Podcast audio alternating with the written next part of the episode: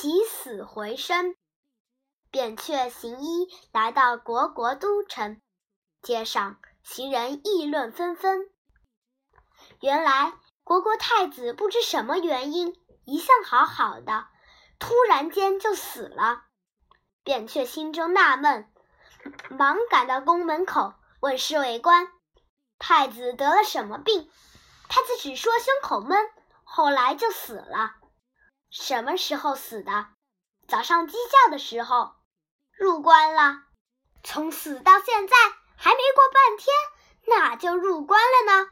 侍卫官有点不耐烦，扁鹊松了一口气，说：“烦你通报一声，就说我是秦越人，能使太子死而复生。”国王听说有人能让死去的太子活过来，急忙请他入宫。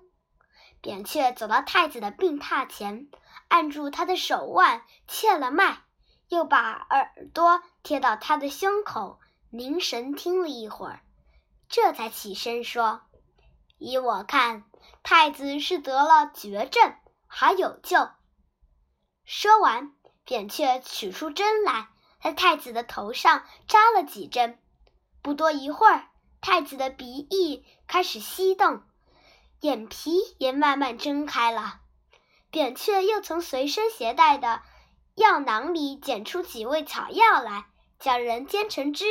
太子喝了药，没多久就恢复了健康。先生真是神医呀，有起死回生的本领。国王竖起大拇指，称赞扁鹊。世上哪有死而复生的道理？太子本来就没有死。